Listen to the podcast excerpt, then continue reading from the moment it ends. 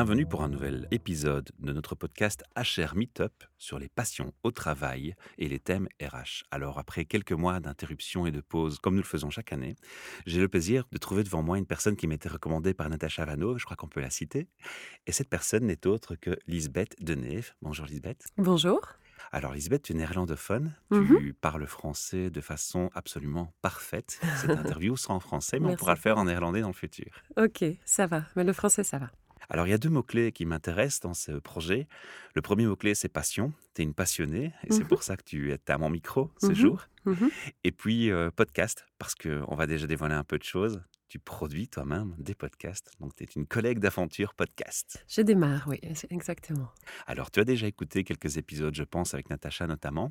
Tu sais qu'on a un rituel, on a des questions de début et des questions de fin. Et ma première question rituelle, euh, Lisbeth, c'est de te demander de ton rêve d'adolescente à ce jour, qu'est-ce qui s'est passé? Ben, mon rêve d'adolescent, je pense que c'était déjà un peu mon rêve quand j'étais même plus petit. Pour moi, ça a été toujours assez clair que j'allais être médecin. J'ai un peu pensé à la psychologie aussi, mais en tout cas, il fallait que ce soit quelque chose avec les gens et pour aider les gens. Ça, ça a été clair euh, assez rapidement. Je viens d'une famille de médecins, donc euh, mon père était médecin, ma grand-mère était une des premières femmes médecins en Belgique. On transmet le syndrome du sauveur quand on est Oui, médecin de père en exactement. Et ça va même plus loin que parce que mon arrière, arrière, arrière, arrière, je pense, grand-mère, était une vraie sorcière, donc était une vraie médecin euh, illégale à l'époque. Elle a même été en prison pour faire la médecine d'une façon illégale. Et elle soignait avec les mains, elle était avec les plantes, elle a écrit même un grand livre avec la phytothérapie dedans. Elle était très en avance sur son époque. parce que La Complètement. phytothérapie, c'est seulement Ouais. maintenant qu'on en Tout parle de plus en plus de façon euh, Ouais. respectueuse, si Tout je à peux fait. dire. Elle était très avant-garde, elle était apparemment même la guérisseuse de- ou le médecin de, de Napoléon. Mais ça, je pense que c'est une, une légende Une anecdote urbaine. familiale. Tout à fait. Donc, je viens d'un peu d'une lignée comme ça de, de médecins femmes et je pense que ça m'a été transmis un peu dans les Et voilà, j'ai toujours été attirée par les gens, euh, par le côté un peu sauveur, un peu aidé. euh. Ça veut dire que tu as été jusqu'au bout de ce rêve, donc tu as fait des études Tout de fait. médecine. Oui, tout à Donc fait. tu es docteur, Ouais. médecin. Oui, je suis médecin. Tu as fait des spécialités? Non, alors c'est vrai que pendant mes études, j'ai toujours pensé à faire une spécialité. Donc j'ai beaucoup été attirée par deux choses. Il y avait le côté humanitaire, donc je rêvais de partir avec Médecins sans frontières. euh, vraiment le côté très idéaliste, l'aventure, l'Afrique, aller aider les gens sur le terrain et tout. Donc ça, c'était une première volée. La deuxième volée était plutôt la souffrance, mais au, au niveau plutôt psychique. Donc j'étais attirée par la psychiatrie, La détresse psychique gens. la détresse, oui, tout à fait. Donc j'étais surtout attirée par ça. Donc au début, j'ai commencé à faire simplement de la hum, médecine physique, donc révali- révalidation, parce que je me suis dit comme ça, je peux créer un lien dans la durée avec les gens paraplégiques et tout ça, un vrai accompagnement. Mais assez rapidement, je me suis rendu compte que la conformité de la spécialité auprès d'un hôpital universitaire, que, que c'était compliqué pour moi, que ça n'allait Mhm. pas. Donc finalement, je suis partie en Afrique. Et après, je suis revenue et j'ai fait la médecine générale. Et de là, je, je me suis construit plus loin. Quoi. Alors évidemment, tu es à mon micro pour parler d'un sujet tout à fait différent de ton métier de médecin à proprement parler, quoi qu'il y ait des Mhm. liens, bien entendu, avec tes, tes connaissances et, et tes acquis, tes compétences. On va parler de quoi aujourd'hui, Mhm. Lisbeth Mhm. Entre autres de podcasts, mais pas seulement. Voilà, pour ça, il faut que je raconte un tout petit peu, je pense, euh, mon histoire et qu'est-ce qui a Bien amené sûr. à cette vision de, de la médecine que j'ai aujourd'hui, qui est un peu différente et un peu à l'avant-garde encore, on va dire. Donc, en fait, on- je suis partie à Genève, j'ai suivi mon mari à l'époque, euh, il y a 12 ans, et euh, là-bas, il y, a, il y a deux choses, en fait, qui se sont produites en même temps. C'est que j'avais la possibilité de faire des consultations très longues, parce qu'en Suisse, en fait, on est ré- rémunéré par le temps qu'on passe avec Mhm. le patient. Donc, j'avais la possibilité de passer une heure par patient et d'aller de plus en plus loin. Quel luxe Grand luxe, parce que moi, en fait, j'avais toujours un peu cette idée de je veux aider les gens à comprendre qui ils sont, mais pas seulement au niveau biologique, physique, mais aussi au niveau spirituel, au niveau psychologique, au niveau social, parce que toutes ces choses contribuent pour moi à la vision globale de la personne. Parce que Mhm. quand les gens viennent, en fait, finalement, avec des problèmes de digestion, je leur explique toujours que c'est un peu la fin de la chaîne des problèmes et qu'on peut effectivement travailler sur la nutrition, sur la flore intestinale et tout ça, mais qu'il y a beaucoup de choses en fait qui ont mené à ça. Et qu'est-ce qui m'a amené à ça? C'est que mon fils, en fait, euh, il y a 12 ans, quand il est né, il a eu des, problèmes autour de un an. Ça a démarré euh, Je ne sais pas exactement qu'est-ce qui a été la cause, et je suis un peu prudente aussi à m'exprimer par rapport à ça. Mhm. Mais en tout cas, il a eu un peu un effondrement de son système immunitaire quand il avait un an. Il était tout le temps malade, il était très replié sur lui, toute pâle, avec des gros problèmes de sommeil. Il avait des comportements bizarres, comme euh, parfois des moments de, de, crise, euh, pas agressive, mais où il cassait tout. Après, il y a des mhm. moments où il allait avoir des fous rires. Et donc, moi, j'étais évidemment très, très, très inquiet. Et euh, je ne comprenais pas ce qui se passait, mais je sentais très bien que quelque chose n'allait pas, n'était pas normal.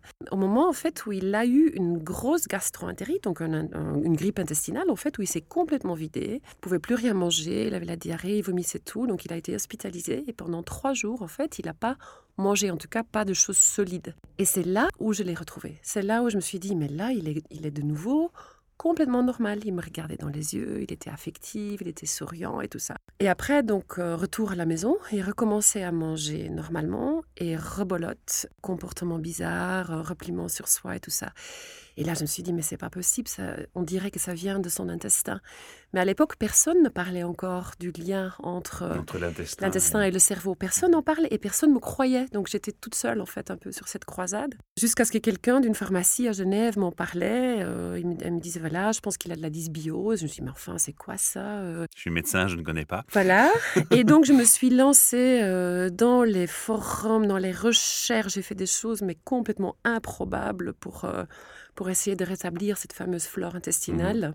J'ai même fait venir des noix de coco de Thaïlande. J'allais les chercher sur le tarmac euh, où l'avion arrivait pour pouvoir les faire fermenter sur des, des plaques de chimistes avec des probiotiques dedans. C'était vraiment très extrême. Et donc, effectivement, après six ans de, de bataille et de, et de recherche, et, euh, il va maintenant très bien, ça va beaucoup mieux. Mais évidemment, ma propre santé était par terre après. Et donc, j'ai dû me reconstruire, en fait, moi-même suite à ça, parce que je dormais plus. Je, mmh. ma thyroïde était complètement dans les chaussettes, mais surrénales aussi. J'avais des sauts d'humeur. Mais en euh, plus, toi, tu sais interpréter tout ça, parce que c'est ton métier, donc tu, tu, vois très clair sur ta situation. Donc, j'ai dû, en fait, vu que j'étais dans cette zone grise, je dirais, de la médecine, j'avais pas une vraie maladie, euh, proprement parlé, mais j'étais juste mal. J'étais mal, j'étais tout le temps malade, j'avais des troubles digestifs. Euh. et de là, en fait, a démarré mon, mon propre chemin vers la guérison. Et j'avais immédiatement aussi l'occasion de faire la même chose pour mes patients. Donc au fur et à mesure que je me guérissais en fait moi-même, j'ai pu faire la même chose pour les patients qui venaient avec des problèmes en fait. Partager cette approche. Similaire, exactement. Après voilà, j'ai fait plusieurs formations pour un peu consolider tout ce que j'avais appris, hein, la naturopathie, la phytothérapie. Euh, je fais une formation avec Dr Donatini qui parle beaucoup de la flore intestinale. Euh, la micronutrition avec Docteur Coudron. Donc voilà, j'ai fait, j'ai fait plein de choses qui font aujourd'hui que j'ai cette approche, euh, je dirais, intégrative et holistique. Est-ce qu'on est toujours dans une optique, en termes de médecine, de marginaliser ces approches qui sont plus atypiques dans le domaine, dans le secteur médical? Parce qu'on sait hein, que euh, très longtemps, hein, il y a il y a presque un, tabou qui a été mis sur tout mmh ce qui est innovation vers les nouvelles mmh médecines, les nouvelles mmh sciences. On, on, prend l'exemple de l'hypnose qui très longtemps a été pointée comme une comme une lubie et puis qui mmh maintenant finalement a place dans les mmh hôpitaux et même dans les blocs opératoires. Mmh tout à fait, tout à fait. Oui, je dois faire un peu attention par rapport à ça. C'est clair qu'on reste quand même, j'essaie de rester quand même dans une médecine tout à fait euh, responsable et evidence-based. Je veux aussi que mes patients ont des médecins traitants pour vraiment faire le travail de diagnostic. A une diétologie à respecter Tout à fait. Et après, mon travail va plutôt être, euh, ce que j'explique aux gens, d'augmenter en fait leur vitalité. Et j'explique un peu à mes patients que j'ai une belle métaphore que, en fait, avec leur force vitale ou avec leur vitalité, ils vont pousser contre une porte.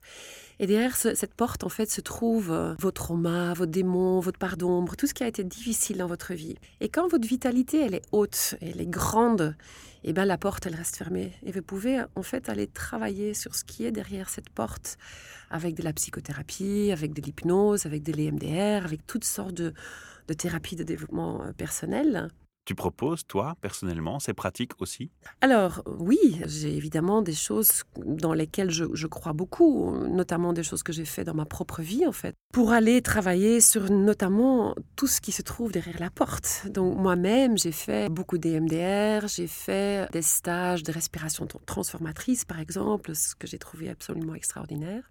Je t'interromps, on va faire un petit, un petit Mmh aparté pour le, le jargon. EMDR, c'est une technique qui permet aussi de traiter, je pense, les gens qui ont des traumas très profonds suite à à un, Ouais, attentat, un tout accident, enfin, chose de très grave. Quoi, Oui. hein. Oui, c'est pour des traumas, mais ça peut être aussi pour des traumas développementaux. Donc euh, voilà, euh, et ça, on en a un peu tous. hein. Donc euh, papa m'a pas assez aimé, Mhm. maman, elle mettait la latte toujours très haute. même des gens qui pensent qu'ils ont eu une jeunesse en fait tout à fait Rose. rose. On a tous en fait des choses qu'on appelle des fausses croyances en nous, qui ont construit un peu notre personnalité et qui peuvent en fait dans la vie quotidienne venir nous nous embêter. Typiquement au travail, si on est le genre de personne qui va mettre la latte très haute, qui va être très très fort dans les détails, qui va avoir du mal à mettre des limites par exemple, ben ça peut venir d'une certaine fausse croyance qu'on a, hein, qui a été Ouais. faite avant qu'on a 6 ans et qui a à voir en fait avec la relation qu'on a eue avec nos parents. Et ça, c'est typiquement des choses après qui peuvent mener au burn-out, euh, en fait, d'être malheureux au travail et tout ça. Donc c'est très important. Moi, je- pour moi, je suis vraiment très en faveur que tout le monde fait à un moment donné, je ne dis pas que ça doit forcément être avec les MDR, mais un travail sur lui pour Un aller à l'encontre euh, de Faire cette part d'ombre. Voilà, tout à fait. Mhm. Parce que c'est des choses, en fait, qui vont drainer une grosse, grosse partie de notre énergie. Alors c'est important ce que tu dis parce qu'on a dans nos émissions beaucoup parlé des burn-out. On a d'ailleurs prévu bientôt de, de faire des journées d'enregistrement sur des témoignages, mais aussi avec Annabeth et le professeur Cortain, faire parler de professionnels sur le sujet du burn-out. On Mhm. sait dans ce qu'on a déjà entendu qu'il est parfois difficile d'en prendre conscience, de le définir. Mhm. Il y a toujours ce- ce- cette espèce de balance où on dit que le burn-out c'est essentiellement professionnel, alors que de plus en plus de témoignages ont, ont tendance à démontrer qu'il y a une part de privé aussi. Mhm. Et c'est un peu là que tu, tu me rejoins. Tout à fait. Alors c'est vrai que moi je vois, donc pour finir un peu avec cette histoire de, de vitalité, donc c'est vrai que si notre force vitale elle est haute, la porte elle reste fermée et donc on peut effectivement aller travailler sur ce qui est derrière. Mais si petit à petit notre vitalité va diminuer pour différentes raisons, donc ça peut être simplement le fait de vieillir. Mhm. hein, à 20 ans on n'a pas la même vitalité qu'à 40 ans. Le fait d'avoir une vie stressante, le De fait devenir papa. de devenir papa, d'avoir des nuits entrecoupées, par exemple. Mhm. Le fait de manger une nourriture qui n'est peut-être pas forcément adaptée à votre flore intestinale, à votre microbiote, parce que ça, on en parle quand même de plus en plus maintenant. Le fait d'avoir, par exemple, eu beaucoup de virus, ça c'est Dr Donatini qui en parle beaucoup, des virus type Epstein-Barr ou cytomégalovirus, ça c'est tous des virus en fait qui peuvent devenir un peu latents dans notre système, qui peuvent aussi vous tirer vers le bas. Le fait de mal dormir, par exemple. Donc tout ça, c'est des facteurs en fait qui vont jouer sur cette vitalité. Et petit à petit, cette vitalité va diminuer et vous allez lâcher la grappe sur la porte. Et la porte qui était bien fermée jusque-là, elle va s'ouvrir. Et du coup, tout ce que vous ne voulez pas être, toutes les choses avec lesquelles vous ne voulez pas être confronté pendant la journée vont sortir. Et du coup, en un coup, vous vous retrouvez à, à revivre certaines choses difficiles de votre jeunesse, à être euh, dans des situations de vulnérabilité ou d'insécurité dans votre travail, là où avant vous gérez bien. Mais pour moi, c'est simplement une diminution de votre vitalité qui est à la base de, ce- cet effondrement. Et maintenant, je dis à mes patients, voilà, mon rôle, ce n'est pas forcément de faire tous les diagnostics, parce que ça, c'est le médecin, je dirais, de base, le médecin généraliste qui va le faire. Mais c'est d'augmenter cette vitalité en travaillant sur les différents points que je viens de nommer. Donc sommeil, nutrition, développement personnel, sport. Et comme ça, petit à petit, de nouveau fermer la porte et aller pouvoir travailler derrière avec des techniques qui sont appropriées. Donc, si on t'écoute bien, tu, tu restes bien entendu médecin Mhm. avec ton cabinet, certes, Mhm, mais ici, mhm. ce que tu fais, c'est que tu as une autre activité dont on parle aujourd'hui, qui est complètement indépendante, Ouais. et où là, tu vas aller beaucoup plus loin, où tu as plus de liberté. Et d'ailleurs, cette liberté va aller jusqu'à ce que tu aies envie de partager au point que tu as créé ton propre podcast. On peut en parler quelques minutes. Pour moi, c'est important, c'est un Ouais. sujet qui me passionne, tu Ouais. t'en doutes? Ben oui, parce qu'en fait, je me rends compte que pendant mes consultations, je n'ai pas le temps en fait d'expliquer à mes patients tout ce que je sais. Donc moi, je suis passionnée par tout, tout ce qui se passe de nouveau un peu au niveau de la Oui, santé. on n'a pas la mentalité suisse ici à, à l'heure. Non. Euh, et donc, je me rends compte qu'en fait, mes patients, quand ils viennent me voir, ils veulent effectivement avoir des choses concrètes. hein. donc, la nutrition, euh, des traitements un peu pour, euh, pour leur système immunitaire, euh, des astuces pour mieux dormir, des choses comme ça. Mhm. Tout ça pour effectivement augmenter cette fameuse vitalité. Mais il y a plein, plein, plein de choses que moi, je peux apprendre sur des podcasts de médecins américains, parce que c'est surtout ceux-là que je, que je suis. Et aux États-Unis, on a déjà un vrai terme, en fait, pour cette médecine. Ça s'appelle la médecine fonctionnelle, où on va vraiment essayer de mettre plein de choses ensemble, de regarder les, les, personnes dans leur globalité. Et en fait, tout ce que j'apprends là, je suis en fait passionnée de partager ça avec mes patients.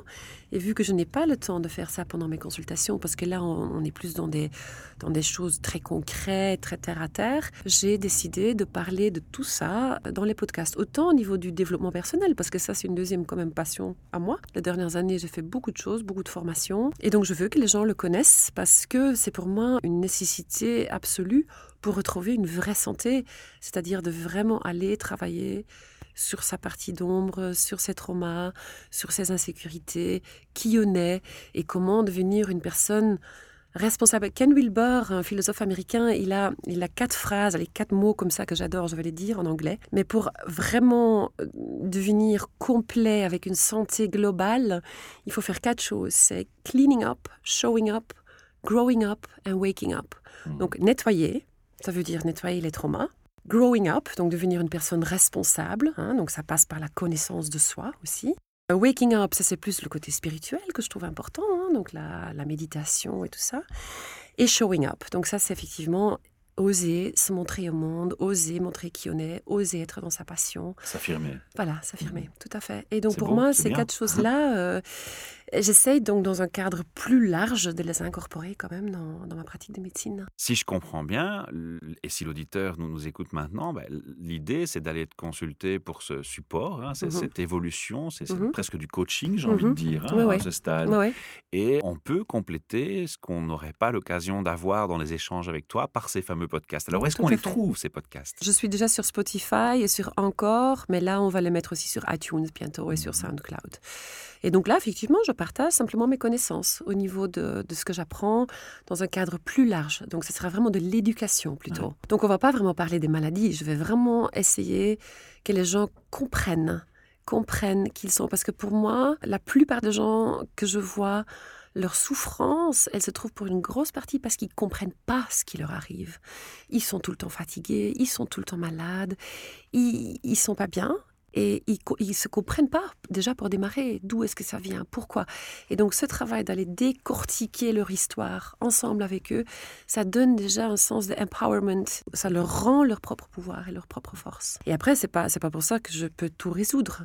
Mais si quelqu'un peut déjà comprendre pourquoi il est qui il est aujourd'hui. Et si moi, je ne peux pas trouver, ben, je vais avoir d'autres gens avec qui je vais travailler ensemble pour avoir cette vision globale d'eux-mêmes. Parce que la santé, c'est pas juste la santé physique, c'est la santé sociale, c'est la, so la, santé au niveau communautaire. Corrige-moi, mais j'ai presque envie de dire que la médecine classique a plutôt, à mes yeux, c'est mon avis personnel, tendance à s'attaquer à un symptôme et à chercher à soigner le symptôme. Au mieux, on cherche la cause du symptôme et puis on la guérit, mais on s'arrête là. Mm -hmm. Alors qu'en fait, la maladie, c'est trois choses. C'est un symptôme, c'est une maladie, mais c'est surtout ce qu'on oublie trop souvent, l'origine. Ouais. Son Alors, origine, c'est important. Et j'ai l'impression que c'est là-dessus que tu t'attaches. J'ai tort? C'est-à-dire que moi, je ne suis pas du tout, euh, attention, hein, je ne suis pas du tout, euh, la, la, médecine classique est hyper important, les gens qui sont malades, effectivement. Et moi, je reste un médecin classique. Ah ouais. C'est juste que j'utilise maintenant une approche un peu plus différente, un peu plus globale, justement pour les gens Ta boîte qui à outils sont... s'est étoffée. Tout à fait, pour les gens qui sont dans, dans ce qu'on appelle les maladies environnementales et euh, qui sont très, très, très multifactorielles. En fait. Mais c'est là où tu vas chercher l'origine de la maladie. Tout à fait, fait hein. ouais.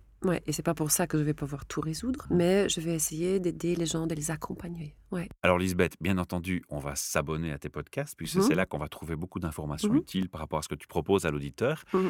Je l'ai dit au début, tu es néerlandophone, les podcasts pour l'instant sont en français Ils sont en français, tout à fait, et j'insiste encore une fois là-dessus, les podcasts, je les fais vraiment plutôt en tant que coach, et en tant que coach de santé, et c'est vraiment de l'éducation. Donc là, je, je, je me profile un peu moins comme médecin, on va dire. Ouais. Alors, on est dans un pays trilingue, français, mmh. néerlandais, allemand, mmh. l'anglais comme euh, langue de transport classique mmh. en entreprise.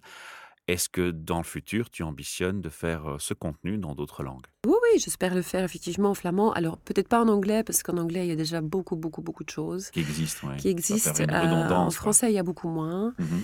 Et donc, j'essaye vraiment de, de m'informer pour tout ce qui se passe aux États-Unis et en Angleterre, parce qu'ils ont beaucoup d'avance, et de le traduire, tout ce que je trouve, en fait, euh, dans, dans, les podcasts en français. Alors, je demande à tous mes invités mm -hmm. de me définir, en fonction de leur vécu, de leur parcours ou de leur échange avec le monde RH, comment ils définissent un RH c'est quoi un RH pour toi? Moi, je, franchement, j'y connais, j'y connais rien hein, de, du monde de l'entreprise. C'est pas le but, justement. Le but, c'est voilà. la vue extérieure. Mais pour moi, cette idée que j'ai, c'est que ça, ça, doit être quelqu'un qui doit pouvoir vraiment avoir cette cette finesse de trouver en fait qu'est-ce qui fait tiquer les gens, qu'est-ce qui passionne les gens, leur partie unique, unique ability.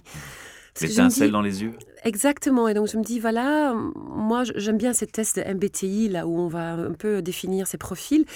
Moi, je suis une ENFP. C'est clair, je dois, faire quelque chose de créatif avec les gens, dans l'empathie et tout ça. Si moi, je serais recrutée par une entreprise pour travailler toute la journée derrière un ordinateur, je serais tout de suite en burn-out, je serais tout de suite malheureux. Euh, ça fonctionnerait pas pour moi. Moi, je dois pouvoir être mon propre patron, être libre, être dans la créativité. Donc, pour moi, de trouver là juste la petite pointe qui diffère cette personne de quelqu'un d'autre et de trouver le job qui correspond à ça, parce qu'on passe quand même 70% de notre temps au travail. C'est quand même important qu'on soit heureux et qu'on puisse être passionné. Voilà, même si c'est un travail, euh, voilà, pour une entreprise, on, travaille, on fait le travail de 9 à 5. Je suis convaincue que chaque personne, quand on trouve le unique ability, ce qui rend la personne unique, différent des autres, si on arrive à le mettre en contact avec le travail qu'il doit faire par rapport à sa vraie personnalité. C'est un vrai win-win. C'est un vrai win-win, tout à fait. Parce qu'avant, moi, j'étais toujours de l'idée qu'il faut pouvoir se développer sur tous les points. Moi, par exemple, je suis pas très bien pour tout ce qui est administration. Euh, je suis un peu chaotique parfois, mais je suis très fort avec les gens. Et bien voilà, maintenant je me suis entourée euh, de personnes qui font cette partie pour moi. Et du coup, moi, je peux me concentrer vraiment sur mes forces. Et je pense que euh, quelqu'un des RH, peut-être que je me trompe, mais j'ai cette idée-là que si on arrive à trouver qu'est-ce qui est vraiment cette personne, de quoi elle est faite, qu'est-ce qui la passionne. On, euh, peut faire des belles choses. Ah. oui, tout à fait. Alors j'ai une deuxième question qui mm. va aussi peut-être te plaire, c'est parce que j'appelle moi l'effet waouh. C'est mm-hmm. une entreprise où tu te rends, que ce soit pour euh, visiter quelqu'un ou, dans un échange professionnel, et puis tu rentres, tu passes la porte et le seul mot qui te vient à l'esprit c'est waouh. Pourquoi? Parce que c'est inspirant, tu as envie d'y bosser. Et en général, quand il y a ce genre d'atmosphère qui est créée, c'est parce qu'il y a une politique d'entreprise derrière, une mmh. volonté de l'entreprise, un ADN qui a fait ça. Mmh. Est-ce que tu as déjà connu, toi, un effet wow? Et si oui, lequel et où? Et si pas, qu'est-ce qui t'aurait généré un effet wow? Oui, oui. Alors, je, je connais. Alors, j'ai jamais mis les pieds, malheureusement, mais c'est une entreprise qui s'appelle Mind Valley, qui est aux États-Unis, que j'ai connue il y a quelques années, qui est une entreprise de développement personnel, en fait. Et eux, ils sont, ils sont extraordinaires. Ils ont vraiment, je sais pas, tu, tu connais ou pas? Non, malheureusement. Mais là, tu donnes envie d'aller les découvrir. Ah, oui, ils sont extraordinaires. Ils ont un peu débuté sur le marché du développement personnel. Maintenant, il y a plein de choses, mais déjà, il y a quelques années, c'était un peu les seuls à vendre des programmes online avec des speakers, des coachs, des gens très inspirationnels, inspirational speakers. Et en fait, ils ont cette, cette philosophie dans leur entreprise que je trouve juste extraordinaire. Ils ont cinq points, en fait, sur lesquels ils travaillent. Et c'est que d'abord, ils partent de l'idée que les gens qui travaillent là doivent être heureux. Ils font beaucoup de choses pour faire en sorte que c'est le cas. Donc, ils vont déjà rendre l'endroit esthétiquement très beau. Donc c'est vraiment, on sait quand même que quand les sens sont calmés, sont apaisés, sont stimulés par de la verdure, par des belles couleurs, les gens ne sont pas obligés de travailler derrière un bureau. Il y a des hamacs, il y a des poufs, on peut s'asseoir où on veut. C'est comme chez Transforman. Ici, exactement, ça m'a fait penser à ça. On rentre là et déjà on se sent bien, on est heureux. C'est pas gris et noir et, et austère et sévère. Les sens euh, sont calmés, on se sent bien une flexibilité totale au niveau des horaires. Donc, euh, si on veut travailler le samedi, et ça c'est important pour des gens qui sont notamment des créatifs, c'est que euh, ces profils-là, ils n'ont pas toujours des énergies qui sont stables tout autour quand la de la journée. vient qu'il faut créer. C'est là où il faut y aller. Et là, parfois, en quatre heures, je le vois pour moi aussi. Je suis assez d'accord. Je suis pas quelqu'un avec une énergie toujours très stable, mais dans les jours où je suis bien, je vais faire en trois jours plus que je peux faire en un mois parfois. Et donc ça, je pense, c'est super important de laisser vraiment les gens libres à euh, travailler selon leur pic de créativité. Pour certains gens, c'est le matin, pour certains gens, c'est la nuit, pour certains gens, c'est le week-end, quand tout est vide. Il faut juste que le travail soit fait. Après, ce que j'adore aussi là-bas, c'est qu'il y a une ouverture totale. Donc une fois par semaine, chaque travailleur, chaque employé peut envoyer une question anonyme et les boss, les, directeurs, sont obligés de répondre, mais en public. Donc tout le monde peut lire la réponse sur la question qui a été posée d'une façon anonyme. c'est constructif, quoi. C'est génial, il y a une ouverture totale. Après, le deuxième point, c'est qu'ils ont une vraie mission claire. Donc, ils sont vraiment dans quelque chose qui a de l'impact. Donc, ça, apparemment, le fait d'être heureux au travail et d'avoir une mission, c'est deux ensemble, ça crée ce qu'on appelle le flow. Donc quand on est dans le flow, ben, on va créer, on va, on va être hyper efficace, on va être heureux, on va même pas voir le temps passer en fait. Je fais un petit clin d'œil à Pierre Gilbert, d'ailleurs il m'entend. La troisième chose qu'ils font aussi dans leur société, c'est qu'ils vont faire ce qu'on appelle, ça c'est un peu américain, mais ce qu'on appelle le gamification. Donc ils vont en fait rendre le travail chouette, drôle, plein de surprises. Donc ils ont même une espèce de CIA secret qui s'appelle Splash, qui va organiser des petites choses un peu imprévues, que mmh. les gens viennent. Il y a toujours un aspect ludique en fait dans le travail. Et par exemple, chaque fin de semaine, les gens peuvent voter pour qui a été le meilleur leader ou qui a accompli les, les, les, les meilleures choses. Et en fait, on va le mettre devant sur un petit tabouret et tout le monde va le donner de la reconnaissance d'une façon presque exagérée. Donc ça devient un, un jeu où c'est comme si on allait jeter des fleurs et dire mais waouh, c'est incroyable. Voilà. Bon. On faisait des char up, on réunissait les chars. On, fait toujours ces soirées, hein, mais on, a abandonné ce système à un moment donné. C'est que quand on apportait une idée, on avait des bonbons roses et on les jetait à celui qui donnait une bonne idée pour récompenser. C'était un peu l'idée aussi. C'est génial et on peut même expliquer ça au niveau, au niveau des, des neurotransmetteurs dans le cerveau parce qu'on sait aujourd'hui que euh, de créer, parce que par exemple ça c'est aussi un truc qu'ils font, donc ils créent vraiment une tribu entre les gens qui travaillent là. Et, et, en fait, au niveau, au niveau des, neurotransmetteurs, ce qui se passe, c'est que tu vas créer de la sérotonine, tu vas créer de l'oxytocine. Donc ça crée des liens, ça crée... C'est vraiment les neurotransmetteurs du bonheur du sensation de bien-être. Et donc, en fait, des, des, boîtes qui vont travailler là-dessus, qui ont compris cette partie-là, que c'est important que nos collègues sont nos amis. Et pour que ce soit nos amis, c'est aussi très chouette. Ils ont une espèce de board comme ça, un panneau, où chacun va mettre ses trois grands rêves dessus. Et comme mhm. ça, en fait, on peut lire quels sont les rêves de tout le monde. Et quand on voit quels sont les rêves des gens, ben, on se sent connecté parce qu'on se rend compte qu'en fait, quelque part, on a tous des rêves, on a toutes ces idées. Puis il y a des points communs parfois entre les gens. Des points communs entre les gens. Et euh, voilà, le nombre d'entreprises où on trouve des gens qui ont des conflits l'un avec l'autre et tout ça. Et je pense qu'une entreprise intelligente, elle peut tout à fait créer des liens, remettre les gens dans la connexion. donc ça, c'est un vrai wow. Hein? c'est le wow ah, total. oui, non, non, mais c'est fantastique. Vous pouvez le voir sur TED de Vishen Lakiani de, de Mind Valley. Hmm, c'est très, très inspirant. J'ai encore une question pour toi, Lisbeth. Mm-hmm. Si tu avais un message à mmh passer à tous nos DRH qui nous écoutent, directeurs d'entreprise aussi, qu'est-ce que tu aurais envie de leur dire? Voilà, quelque chose peut-être que les gens de Mind Valley font aussi, c'est-à-dire qu'ils ont des, semaines de travail de 45 heures, et dans les 45 heures, il y a 5 heures qui doivent être consacrées au développement personnel, donc au growth. Et donc, il y a énormément d'accent là-dessus. Faire grandir les gens. Faire grandir les gens. Mmh. C'est un beau mot de conclusion. Faire grandir les gens et faire en sorte qu'ils peuvent se comprendre qui sont. Bah, tu m'as donné qu'une envie, c'est de te réinviter à mon micro bientôt. N'hésite pas à revenir vers moi si tu as d'autres sujets à aborder. On va clôturer ici cet Avec épisode. plaisir. Merci pour ta passion, merci pour ce mhm. partage. On rappelle que si nos auditeurs veulent aussi partager leur passion du travail, eh bien, ils peuvent mhm. me contacter et euh, ils réservent une date d'enregistrement avec moi. Puis on se retrouve ici chez Transforma ou au Plaza Bruxelles, où nous sommes chaque mois depuis euh, pas mal de temps maintenant avec notre partenaire. Et alors, ils auront le plaisir de partager leur passion et de, de pouvoir s'exprimer avec tous. Merci, à bientôt. Merci beaucoup. Au revoir.